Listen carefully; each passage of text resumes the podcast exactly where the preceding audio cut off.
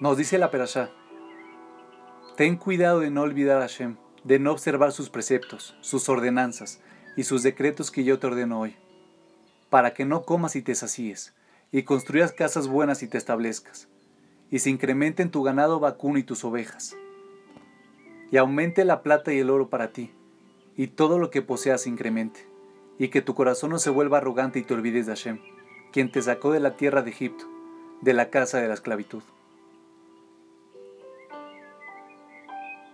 Y quizás digas en tu corazón, mi fuerza y el poder de mi mano me hicieron toda esta riqueza. Entonces recordarás a Hashem que fue Él quien te dio la fuerza para acumular riqueza, a fin de establecer su pacto que juró con tus antepasados, como este día. Ocurrirá que si olvidas al Eterno tu Dios, y vas tras otros dioses y los adoras, y te postras ante ellos,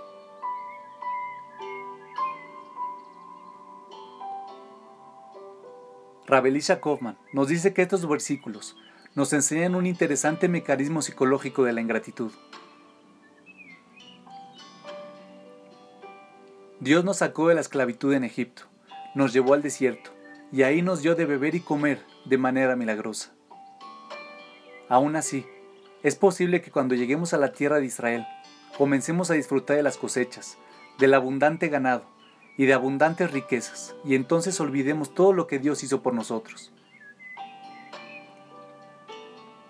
En esos momentos diremos, mi fuerza y el poder de mi mano me hicieron toda esta riqueza, olvidando a Dios y todos los favores constantes que nos hizo en el pasado.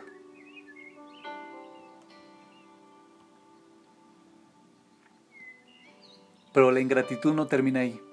No solo olvidaremos agradecer a Dios por lo que hizo por nosotros en el pasado, sino que también negaremos lo que Él hace por nosotros hoy e iremos contra Él, adorando otros dioses.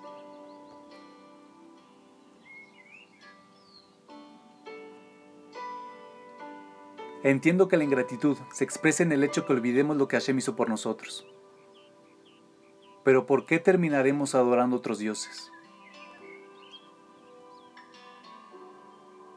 La ingratitud no solo hace que neguemos los favores recibidos de alguien, sino que provoca que vayamos en contra de esa persona que nos ayudó.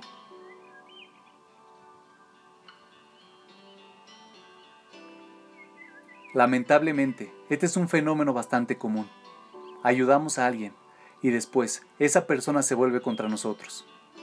Lo auxiliamos en su momento de necesidad y después esa persona nos ataca. ¿Por qué es así? La razón es porque esa persona sabe que lo ayudamos, pero como no tiene la manera de pagarnos, o no quiere hacerlo, niega que lo ayudamos, y dice que lo hicimos con intenciones egoístas, para así preservar su dignidad y dejar de verse a sí mismo como deudor ante nosotros. Como no quiere verse como deudor y depender de nosotros, entonces nos ataca, negando que en verdad lo ayudamos.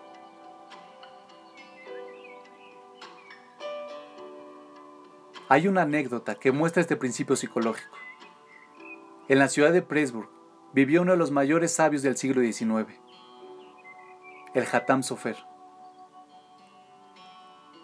El Hatam Sofer era el rabino de esa comunidad y sufría constantemente porque uno de sus alumnos constantemente lo atacaba, insultaba y hablaba mal de él. Llegó el momento en el que el Hatam Sofer decidió encararlo y le dijo, ¿por qué me atacas tanto si yo nunca te he hecho ningún favor? Lo que el Hatam Sofer le dijo es lo siguiente, si en el pasado te hubiese ayudado, entiendo por qué ahora me atacas, para conservar tu dignidad y no vivir con el sentimiento de que me debes algo. Pero si nunca te he hecho ningún favor, entonces, ¿por qué me atacas tanto?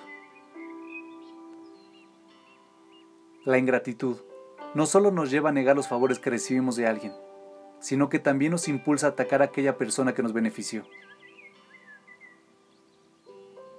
Así también, si el pueblo judío niega lo que recibió de Dios, surge la posibilidad que termine eventualmente rebelándose contra Él y adorando otros dioses.